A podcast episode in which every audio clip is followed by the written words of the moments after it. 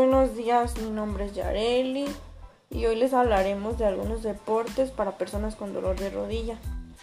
Alguno de unos deportes sería caminar, ya que es una actividad de bajo impacto para las articulaciones y así se gastan muy poco las rodillas. Otro deporte sería el ciclismo, ya que el ciclismo hace trabajar a los tendones que están alrededor de la rodilla.